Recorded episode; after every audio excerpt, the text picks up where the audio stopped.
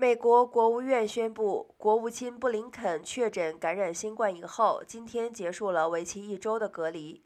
他将在本周末前往欧洲访问。布林肯十四日将前往德国首都柏林参加北大西洋公约组织外交部长会议，讨论如何支持乌克兰。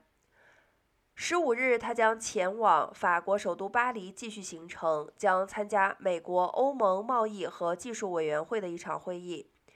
这个委员会是西方对中国快速崛起而成立的倡议，目的是为了设定相关的事务标准。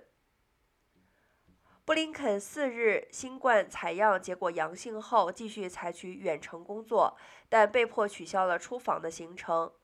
美国国务院第三号人物茨钦卢兰代替他参加在北非国家摩洛哥举行的一场打击伊斯兰国的议题会议。